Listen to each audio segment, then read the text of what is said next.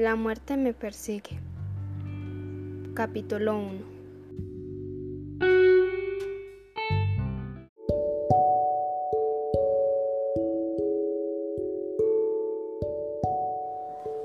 Hola, soy Ángela y tengo 16 años. Soy una campesina y vivo en el lugar de Cauca.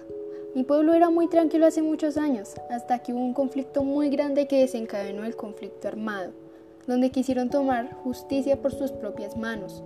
A mis antepasados les agradó la idea y se integraron al grupo. Todo iba bien hasta que en este año mataron a la madre de mi mejor amigo por proteger las zonas ambientales más vulneradas de mi ciudad y por unirse a los líderes sociales.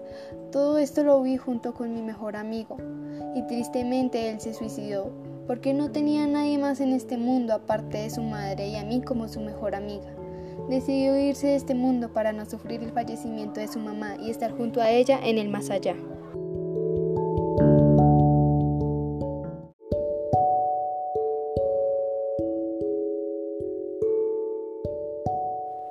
Después de unos meses estuve vagando por las calles para observar las matanzas que hacían mis tíos y abuelos, y mis padres trataban de salir de los tratos de mi familia porque nunca quisieron unirse a este tipo de grupo. Pero un día desperté y no encontré ni un rastro de mis padres. Solo entré a su habitación y encontré una nota con un celular que decía, Hija, nos tenemos que ir. No podemos vivir más con estas matanzas y asesinatos. No somos felices ahí. Pero no te preocupes, vamos a venir por ti lo más antes posible. Tú sabes que siempre cumplimos nuestra promesa. Te deja el celular de tu madre para que estés comunicada con nosotros. Y si hay alguna circunstancia muy importante para ti, no dudes en llamar. Te amo. Me sentí decepcionada de mis padres porque nunca pensé que me iban a abandonar con estos monstruos y me pregunto, ¿por qué no me llevaron con ellos? ¿Será que no me querían? La verdad, no sé.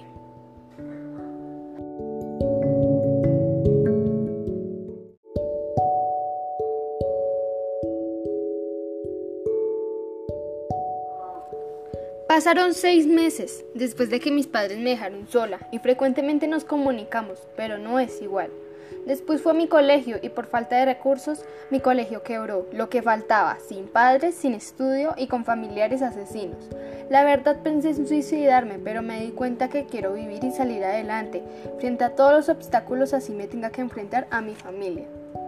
Un día decidí a decirle a la policía dónde está el refugio de esos asesinos, pero el hijo de un amigo de mi tío me agarró el brazo y me puso un trapo en la boca con alcohol y me desmayé. En mi mente estaba preocupada porque no sabía de lo que era capaz ese joven. Me desperté y estaba amarrada con la cabulla de la hamaca que era de mis padres, ya que tenía el olor del perfume que utilizaba mi madre. Pero me di cuenta que no estaba en la casa donde solía estar, sino en una donde se encontraban personas drogadas o tomadas y mujeres locas que me observaban de una manera extraña.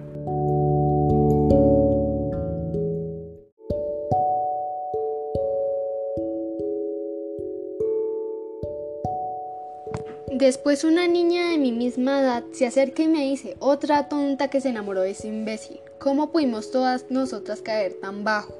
Yo quedé desconcertada porque no entendía lo que sucedía, hasta que entonces una chica me contó con lágrimas en sus ojos que a ellas las conquistaba con flores, chocolates y palabras bonitas, para después llevárselas a prostituir y ganar dinero.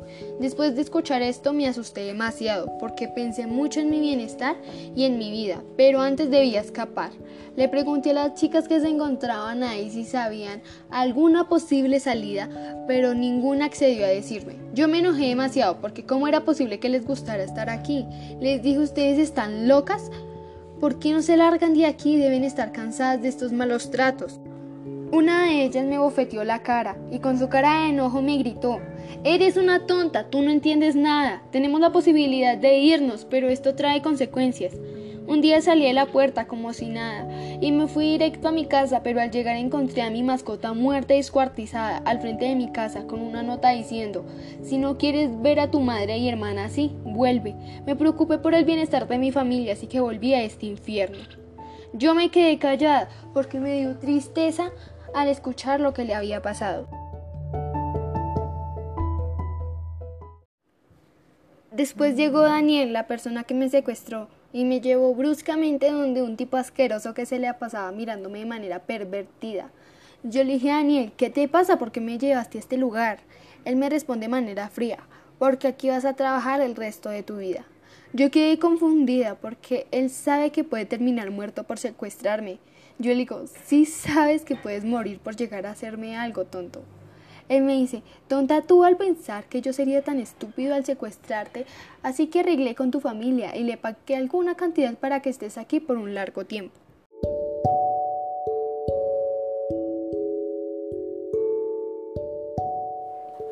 Yo quedé desconcertada porque nunca pensé que mi familia me vendería a un psicópata. Pero bueno, a fin de cuentas no nos necesitaba más, un cargo menos. Pero tengo que salir de aquí. Trato de salir corriendo, pero un tipo me detiene y me amenaza con una pistola y me tira al piso y me arroja un polvo a la cara. Al despertar encuentro a un tipo al lado mío desnudo y mi ropa estaba rota y tirada al lado de la cama. Yo no podía creer lo que estaba sucediendo. Estaba confundida, no sabía qué hacer. Me puse lo que me quedaba de ropa y logré salir de ahí.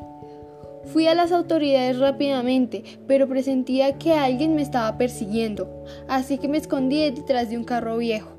Y yo pensé que estaba a salvo hasta que escuché a alguien decir ¡Ahora! y me doy cuenta que el carro tenía una bomba.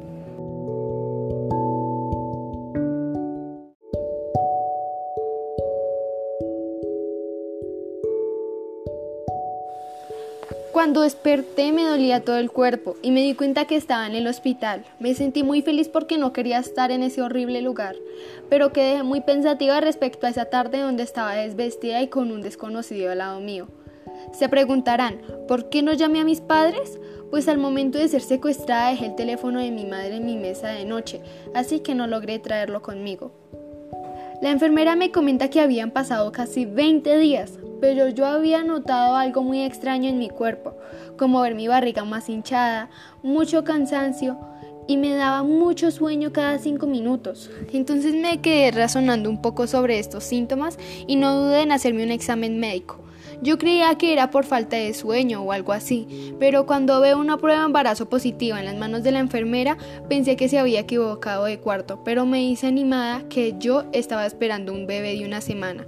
Yo quedé en shock porque mis planes no había estado quedar embarazada.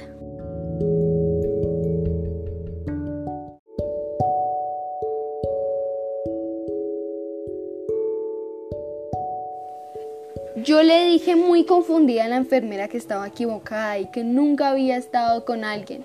Ella me dice que los exámenes salieron positivos y que no estaba confundida. Yo lloré sin parar porque no sabía cómo iba a mantener al bebé que estaba esperando en camino. Yo le dije al doctor que si podría localizar a la policía porque necesitaba que se hiciera justicia y contaran mi caso a las autoridades. Al llamar contestó una persona que su voz se me hacía muy conocida.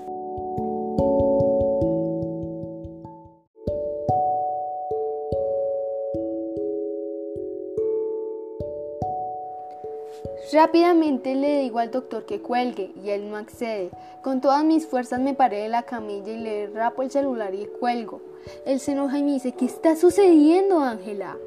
Yo le comento todo lo que me ha sucedido en llantos y la persona que había contestado la llamada había sido el culpable de mi violación.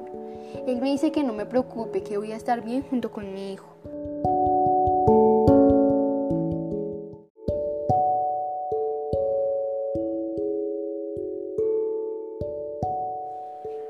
Personalmente, él va a un lugar especial de la policía donde vinieron encubiertos a mi cuarto de hospital para no alzar sospechas. Y les comento lo sucedido. Ellos ya sabiendo toda la información que necesitaban van a ese lugar y logran capturar a todas esas personas junto a mis familiares. Gracias a todo este escándalo salió en las noticias y la gente fue muy amable conmigo y entendieron mi situación. Después mis padres llegaron y entre todos comenzamos a llorar y me pidieron perdón por todo lo que me había pasado y ellos no estaban ahí para defenderme. La verdad me sentí muy molesta porque si ellos no me hubieran abandonado con estas personas, mi vida hubiera cambiado completamente, pero no fui así. Sin embargo, eran mis padres y yo entendía su sufrimiento, así que los perdoné porque más hacía daño tener rencor en mi corazón.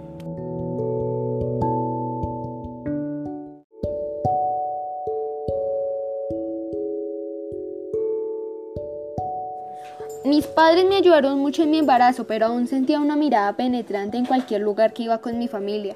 Me preocupaba tanto que llegué al punto de gritarle a todo el mundo y decirle, basta, déjenos en paz, ya tuvimos suficiente con lo que nos sucedió. Mis padres me trataban de calmar, pero no servía. Estaba muy exaltada y recordaba todo lo que sufrí en aquel momento. Decidí poner cámaras para poder demostrarle a mi familia que no estaba loca.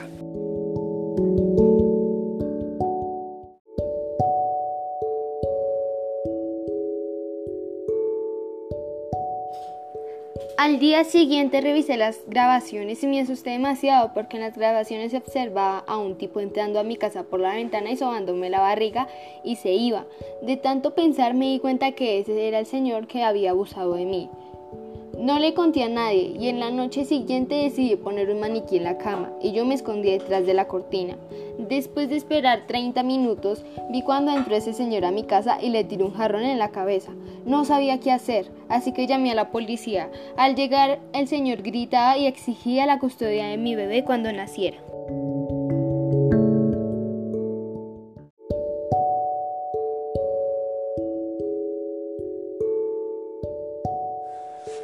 La policía al llevárselo me dice que no me preocupara y al día siguiente me llevan para ir a decir en el juicio lo que me hizo y le dieron 60 años de cárcel.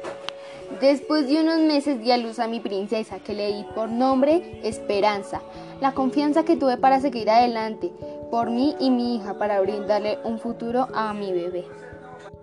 Gracias.